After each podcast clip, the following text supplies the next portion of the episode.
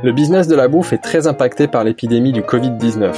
Les consommateurs sont confinés à la maison et les entreprises sont obligées d'arrêter ou de repenser leur activité. Ainsi, pour mieux comprendre cette réalité, nous nous sommes rapprochés des acteurs de la bouffe pour qu'ils partagent avec nous leur expérience de cette crise inédite. Confinement oblige, ces épisodes sont faits maison et enregistrés à distance.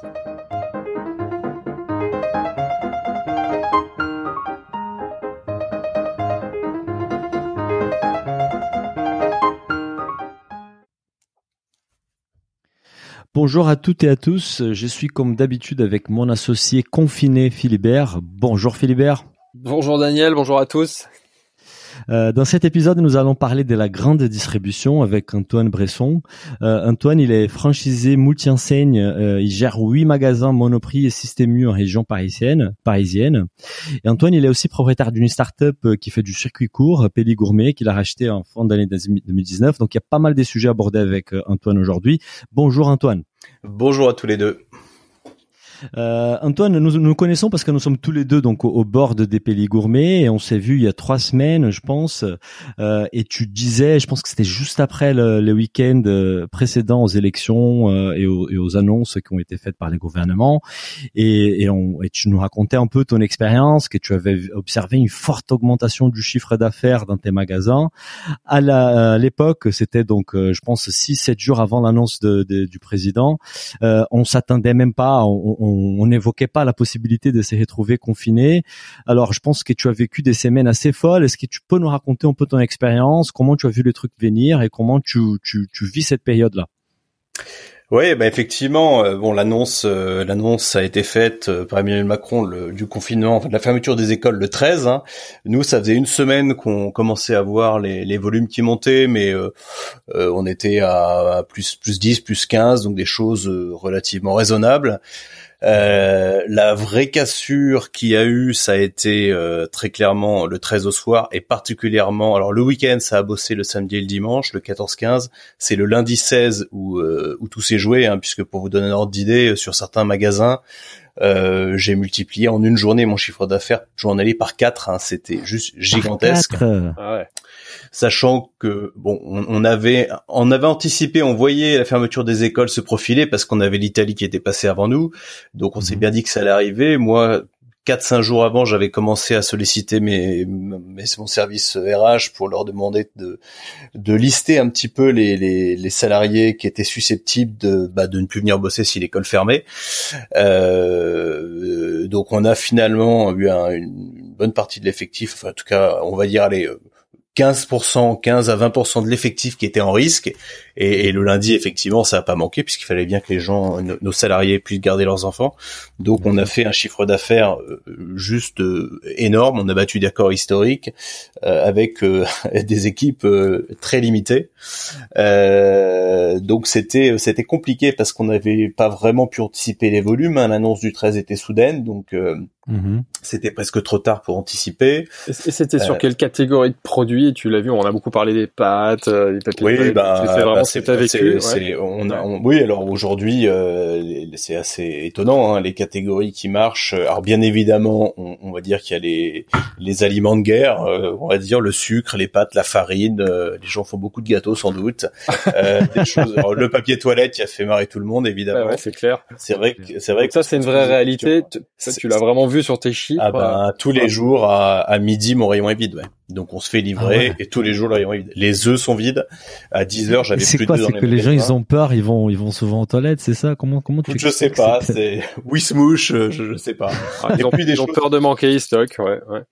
Des choses plus amusantes. Autant le tout, tout tout le secteur bazar a du mal, mais tout ce qui est loisir marche évidemment. Les enfants sont à la maison, on vend des cartouches d'encre, on vend des imprimantes, on vend ah, des ramettes de papier, des feutres. Euh, tout ce qui peut permettre d'occuper les enfants euh, et pas que d'ailleurs euh, cartonne. Donc moi je voyais euh, juste j'étais coupe mais je voyais aux États-Unis c'était drôle en fait ils montraient donc les rayons euh, je pense c'était je sais pas à New York je sais pas où c'était et en fait les viandes il y avait plus euh, je sais pas quoi les pâtes machin il y avait plus. Par contre les salades les légumes c'était plein en fait. Personne avait... alors heureusement on s'alimente bien c'est bien connu en France donc ça va nos fruits et légumes se vendent. Mais euh, non non globalement plus sérieusement c'est vrai qu'on constate des comportements de clients encore aujourd'hui qui sont vraiment déroutants. Mhm. Euh, ça, on a bon là, on va dire qu'on va mettre de côté un peu lundi dernier qui était un lundi atypique, mais toute la semaine dernière était atypique. Mais si on regarde à partir mmh. du confinement, euh, en fait, il y avait le confinement, souvenez-vous, qui a été prononcé à midi, hein, le lundi 16. Mmh. Donc euh, le 13 au soir, annonce de fermeture des écoles du lundi. Et, et le lundi à 14 h restez chez vous. Euh, mmh. plus ou moins respecté, mais en tout cas, donc le lundi, on a le matin, on a on a on a vraiment eu beaucoup beaucoup de clients. Après, sur le reste de la semaine, ce qu'on a constaté, c'est une fréquentation très très nettement inférieure à la normale, mais mmh. des dépenses par client euh, multipliées par trois à peu près, donc des, monceaux de marchandises. Des énormes caddies dans les magasins, euh, aussi du fait que, ben, euh, et on en parlera sûrement, les mesures de, de, de, de, comment dire de gestes barrières et les mesures de sécurité. Mais comme il y avait plus de queues, il y a plus de queues aujourd'hui devant les magasins puisqu'on contrôle les accès. Évidemment, euh, ben, les gens ils se disent, euh, je vais peut-être pas y aller pour, je vais peut-être pas y aller tous les jours. Oui, c'est certainement pour ça que, les gens achètent beaucoup de papier de toilette, beaucoup de pâtes, c'est qu'ils se disent qu'ils vont avoir beaucoup moins la possibilité d'aller dans les, dans les grandes surfaces. Donc c'est vraiment la, la, la, peur de manquer qui fait qu'on qui crée ces comportements. Aujourd'hui, tu as toujours des ruptures sur ces lignes de produits ou ça rentre euh, dans l'ordre? Non, bah là aujourd'hui, euh, on, on, est on est approvisionné de façon euh, relativement correcte, mais je l'ai quand même dit sur ces rayons sensibles, donc sur les secteurs sensibles, les pâtes, la farine, le pain de mie par exemple. Euh, encore une fois, les œufs. À, à, allez, à midi, j'ai plus de marchandises. Là, je suis en magasin aujourd'hui, j'ai fait le tour des magasins, j'ai plus un œuf à vendre dans les magasins, et c'était il y a il y a trois heures. Et tu penses que ça va revenir à la normale Non, mais alors, tu penses que bah, je pense que ça va se lisser, c'est-à-dire que les gens ont vraiment beaucoup accumulé là en l'espace de dix jours. Euh, je pense qu'ils ont les placards pleins, euh, euh, à moins qu'ils mangent beaucoup, donc ils vont forcément consommer leurs provisions et on va rentrer sur quelque chose d'un peu plus lissé. Alors ça dépend aussi des mesures de confinement renforcées qui vont être prononcées. Est-ce qu'il y aura des couvre-feux? Est-ce qu'on va imposer la fermeture des magasins euh, je sais pas moi à 18 heures demain? Tout ça va aussi avoir des conséquences sur le comportement des clients mais euh, on n'a pas on n'a pas on n'a pas de problème enfin n'importe qui peut faire ses courses aujourd'hui alors il trouvera peut-être pas le parfum de yaourt qui lui convient mais il y aura toujours des yaourts euh, aux fruits et des yaourts nature il n'y a pas de problème là-dessus donc mmh. c'est vrai que c'est on est vraiment sur des comportements qui ne sont qui, qui sont pas du tout euh, euh en relation avec euh, la chaîne d'approvisionnement. Il n'y a pas de risque, y a pas de risque de pénurie. On a vu des vidéos la semaine dernière de, bah, de ton concurrent euh, Michel-Édouard Leclerc qui disait qu'il n'y a pas de risque de pénurie alimentaire en France. Toi, tu, tu le confirmes, il n'y a pas de non, non, il n'y a pas de risque. En tout cas, pas pour le moment. Après, si tous les chauffeurs tombent malades, ce sera une autre histoire. Mais, mais en l'état actuel des choses, il n'y a pas de risque. Le problème qu'on a, nous, c'est plus un problème sanitaire en magasin euh, et qui nous scandalise un peu dans la distribution, c'est que on a mis en place euh, un peu comme on pouvait des mesures, des mesures de protection de nos salariés et des clients. Alors tout le monde avance un peu en marchant dans cette dans cette crise sanitaire, mais mais euh, donc on voilà pour nos salariés, on a essayé de mettre en place du gel, ce qu'on arrivait à acheter. Là, nous on a réussi à en acheter il y a il y a, il y a 15 jours, on a passé une commande à l'étranger qui va arriver, voyez, seulement demain. Donc on a 15 000 gels qui vont arriver dans nos magasins, mais on avait du mal à en trouver. Les masques, on est exactement logé à la même enseigne que les autres. Donc on a nos vieux stocks de H1N1 qui nous restaient sur les bras parce que, euh, souvenez-vous, c'était il y a une petite dizaine d'années, on nous avait demandé de stocker, donc on avait acheté des colis et des colis de masques qu'on avait, qui nous avaient servi à rien. Donc ben, on les ressort aujourd'hui. Au, moins toi tu les as gardés on en a gardé, bon, on, on en est venu à bout. Euh, on essaie d'acheter des masques anti-projection euh, par, par d'autres circuits, mais pareil, il y a un peu de délai. Ils vont arriver seulement le 3 avril pour mhm. protéger nos salariés. Mais c'est vrai que on parle beaucoup du personnel médical, mais notre personnel aussi, qui est un personnel stratégique, parce que tout le monde dit qu'on est utilité publique, est très exposé et, ça a pas l'air de chaginer grand monde, à part nous. Donc nous, on essaie de protéger nos salariés, mais c'est vrai que c'est compliqué. On a mis aussi des, des, des, des, plexis sur les lignes de caisse, mais euh, c'est vrai que c'est compliqué de, de, de gérer tous ces flux de clients. Et ça crée de l'anxiété au niveau qui... C'est un sujet qu'ils évoquaient même euh, ces week-ends, en fait, lors de l'émission de François-Régis Gaudry euh, sur France Inter, on va déguster, il parlait exactement de ça. En fait, c'est que oui, les, les, les, médecins, ils sont sur les fronts, évidemment, sont les premiers impactés, mais il y a tous ces acteurs qui sont là en train de, de, de continuer à, faire tourner la chaîne logistique de l'agroalimentaire, qui sont aussi très exposés. On en parle moins et, et les, les, mesures de sécurité, c'est comme tu dis, tu fais ce que tu peux, mais, peut-être tu es pas la priorité pour avoir accès à certains types de produits comme les masques ou en tout cas, les masques, les gels, on se débrouille et, on leur en fournit. Les masques, on n'en trouve pas. Et c'est vrai que ce serait, c'est essentiel qu'on en ait parce que nos salariés sont super exposés. Bah, surtout que voilà, on parle des médecins comme dit Daniel qui sont en première ligne, mais si demain toute la filière agroalimentaire et distribution s'écroule parce que tout le monde est malade, bah, on est tous très très mal. Mais après, le gouvernement gère une pénurie des masques, qui s'en est expliqué, même encore hier, le ministre de la Santé, c'est assez complexe, mais j'espère qu'assez rapidement vous allez pouvoir bénéficier de, de, des masques dont vous avez besoin. Alors on a des stratégies de contournement. Hein. On a, on a aujourd'hui, on a repoussé. Moi, on avait le choix de repousser l'ouverture de nos magasins à 10 heures. Ça veut dire que tous nos employés qui remplissent les magasins euh, essaient de partir au plus tard à 10 heures pour ne pas croiser les clients. Ouais. Euh, on ferme un peu plus tôt également. On ferme tous les magasins à 19h30 euh, pour que les, les hôtesses de caisse puissent être, être, un peu plus, un peu soulagées et rester un peu moins longtemps au boulot. Bon, on essaie de de, de 10 à de 10 à 11, on a mis des ligne de caisse prioritaire réservée aux personnes fragiles, donc femmes enceintes, handicapées, personnes de mobilité réduite et plus de 60 ans. Et puis toute la journée, priorité au personnel médical en caisse. Donc on essaie quand même de, trouver des, des, stratagèmes pour, euh, pour faciliter les choses, mais bon. Euh, pour respecter les mesures barrières, créer de la distance, éviter qu'il y ait plus trop de contact entre ton personnel, entre ton personnel et les les clients. Marquage, marquage au sol en caisse, etc.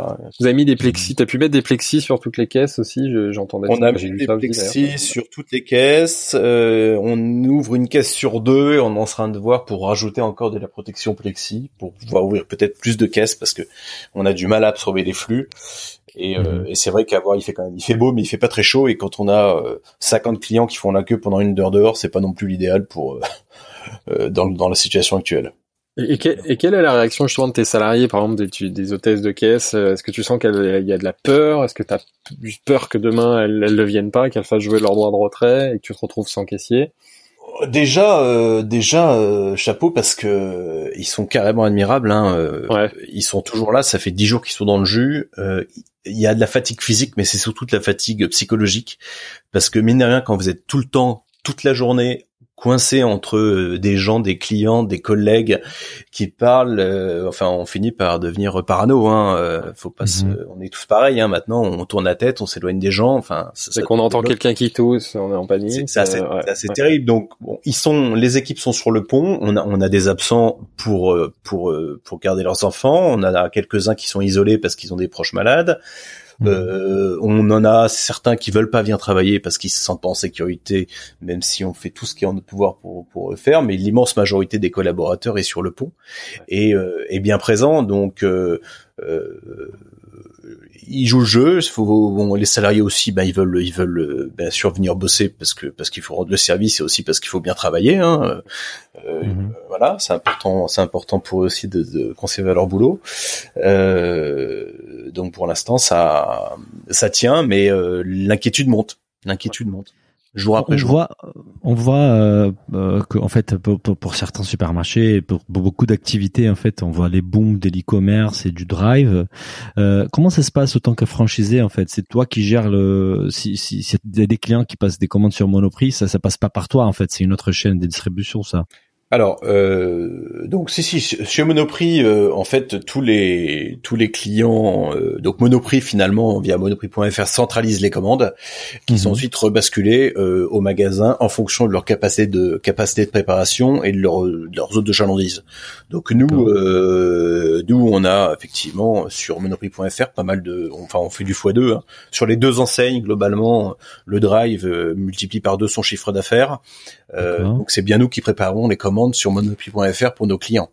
Mais pour le tu vois, pour le moment, tu ressens cette augmentation de, de, de, ah oui, volume au niveau. C'est énorme. Mais là, vous apparemment, vous n'arrivez pas à servir toute la demande. Moi, j'ai fait le test ce matin sur différentes centrales, par exemple même sur Monoprix. Monoprix à Paris aujourd'hui, quand on va sur le site e-commerce de Monoprix, on nous dit que y a en raison d'un trop grand nombre de commandes, on nous invite à revenir plus tard. Là aujourd'hui, sur Monoprix, c'est plus plus possible de commander. J'ai commandé des trucs sur euh, système U, une livraison dans, dans, dans 10 jours. Oui, bah oui. En fait, euh, il y a deux problèmes. On a eu euh, au tout début de la semaine dernière, au moment du pic, on a eu, euh, on a les sites qui sont tombés. Donc tout simplement, trop de connexion. Trafic, ouais, ouais problème mhm. technique. Euh, et là aujourd'hui, c'est le problème des créneaux, c'est-à-dire que quand on a, quand on, pilote une activité drive, on a un certain nombre de créneaux ouverts aux clients, euh, et au fur et à mesure, ces créneaux se remplissent et on a, et ils sont en fonction de la capacité de, des ressources humaines qu'on a à mettre pour la préparation des commandes. Donc le problème, c'est qu'aujourd'hui, tous les créneaux sont saturés, effectivement, au moins une semaine, quand c'est pas à 10 jours. Tu l'as dit, Philibert chez U, c'est manifeste.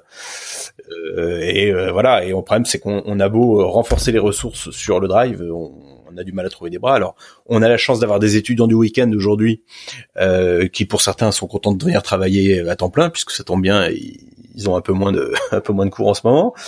Euh, donc on a on a on a tous nos étudiants du week-end qui, qui peuvent être quasiment à temps plein pour nous, modulo les, les mhm. cours en ligne qu'ils font, mais euh, mais on a du mal à du mal à assurer parce que quand même si on veut pour vous donner une pesée sur mon effectif normatif, euh, on a euh, un effectif qui est là à peu près à 70-80%. Donc j'ai entre 20 et 30% d'absence en tout genre. Donc c'est quand même beaucoup. Hein, on n'est pas. Tu dois, gérer une activité bien plus importante avec un effectif réduit, ce que tu disais tout à l'heure. Exactement, et avec des magasins qui ont été vraiment vidés la semaine dernière, donc qui doivent être à nouveau réassortis. donc c'est vraiment lourd. Ouais. Plus le drive et avec des procédés qui sont certainement un peu plus complexes parce qu'il y a toutes ces normes d'hygiène, la distanciation, les ventes. Et en plus aujourd'hui une vente qui est plus sur du e-commerce, donc c'est pas la même préparation. Euh. Exactement. Non, non, c'est complexe, c'est complexe. Et Antoine, en fait, toi, tu es aussi, donc, comme on disait au début, tu es aussi propriétaire de, de, de du site, de, de, la solution de circuit court Péli Gourmet. Mmh. Euh, et, et, comment tu vois, quel est l'impact que c'est que c'est que, que c'est que le Covid 19 a eu sur l'activité des Péli Gourmet Déjà, le Péli Gourmet a une, une activité B 2 B, je pense que cette activité est à l'arrêt, et l'activité B 2 C, comment ça se développe? Ok, donc oui, effectivement, donc euh, Pili Gourmet, euh, pour mémoire, euh, permet aux clients de commander en direct de, de producteurs euh, des produits alimentaires et de se les faire livrer en point de retrait, essentiellement dans le réseau Monop parisien.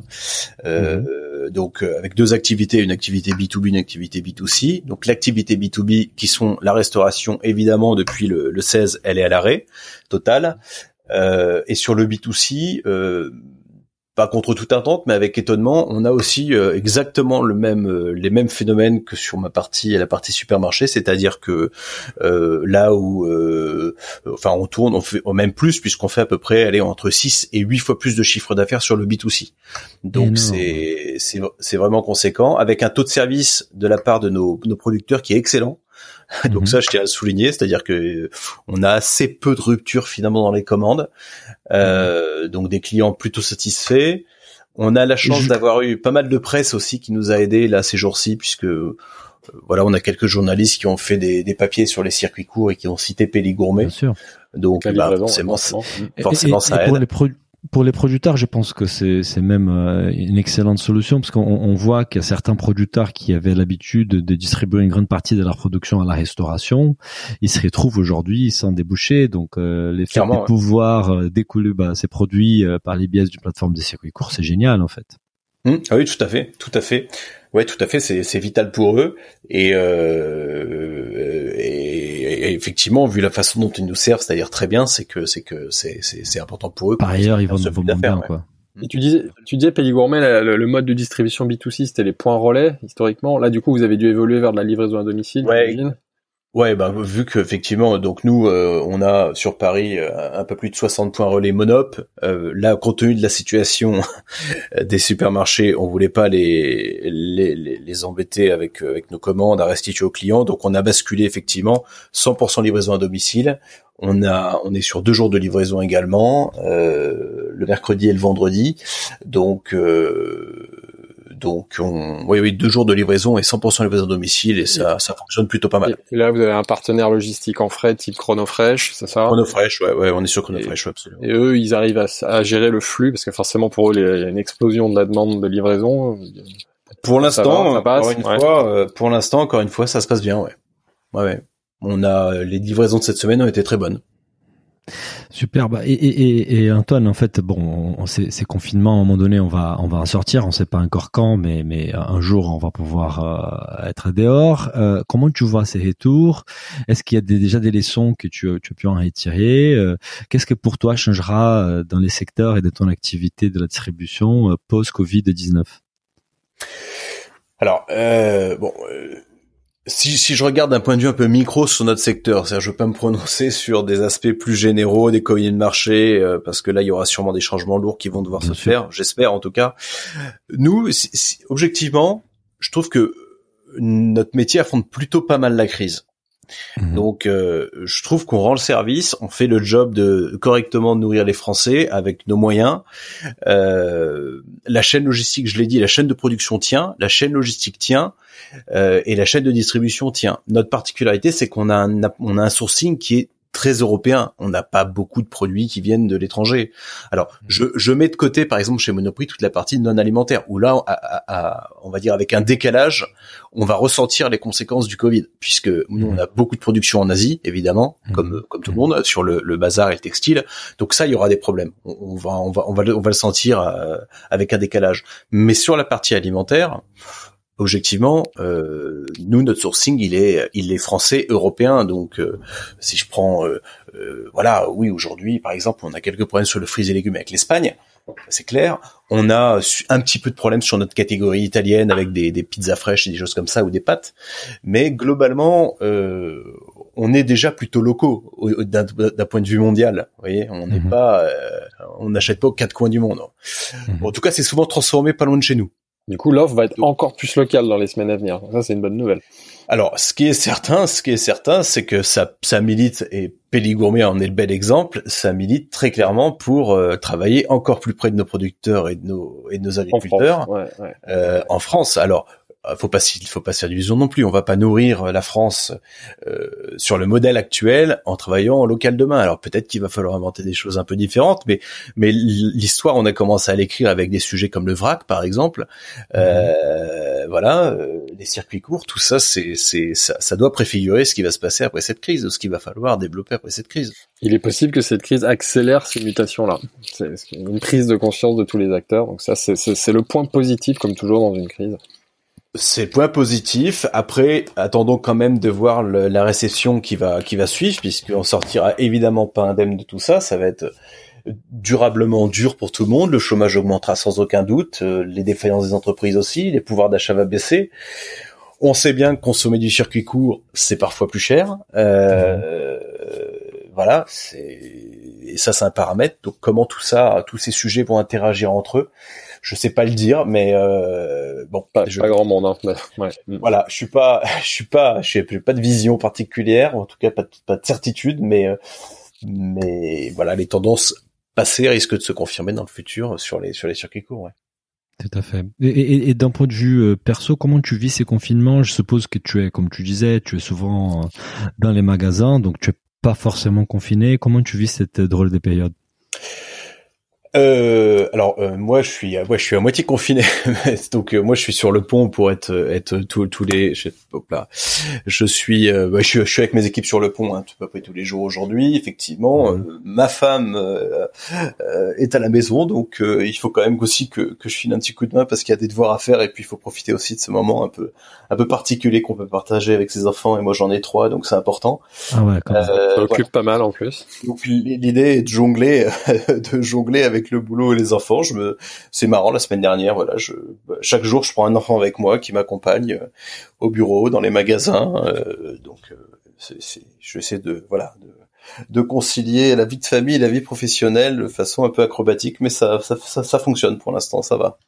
Oui, mais c'est qu'on disait par rapport au, au, secteur agroalimentaire, en fait, surtout pour la distribution, vous êtes euh, un peu comme les soignants, vous n'êtes pas à l'hôpital, mais vous êtes, euh, vous, vous, devez continuer à travailler parce que vous devez assurer la continuité de cette chaîne et, et voilà, et vous prenez des risques. Et donc, on vous remercie aussi euh, pour l'effort que vous, que vous a, tous les jours. On a pris l'habitude en France d'applaudir tous les jours les soignants à 20 h et c'est très bien et c'est en effet la priorité, mais on pourrait faire le même genre d'initiative pour pour tous les gens qui continuent de nous nourrir. Ouais. Ça serait bien, ouais. non, ça serait bien pour nos équipes. Mais, mais rassurez-vous, franchement, les clients à l'entrée des magasins, dans les magasins, euh, remercient vraiment chaleureusement nos équipes. Donc, on a, les clients font la queue pendant des, des, pas des heures, mais plusieurs dizaines de minutes, et malgré tout, euh, ils font pas la gueule et, ils savent dire merci. Donc, sur le terrain, nos équipes sont remerciées. Donc ça, ils sont très compréhensifs. Hein. Ils voient les efforts. Et... Ouais, ouais, ils sont compréhensifs. Donc ça, c'est une bonne chose. Super. Bon Antoine, merci beaucoup pour ton temps. Merci beaucoup à toi Antoine. Ouais. Ben, écoutez, merci à vous. À bientôt. Au revoir. À bientôt. Salut, au revoir. Si le podcast vous a plu, n'hésitez pas à le noter 5 étoiles sur votre appli et surtout partagez notre podcast autour de vous. Nous vous invitons également à vous inscrire à notre newsletter pour essayer voir les prochains épisodes. Pour cela, rendez-vous sur le site businessofbooth.com. À, très, bientôt.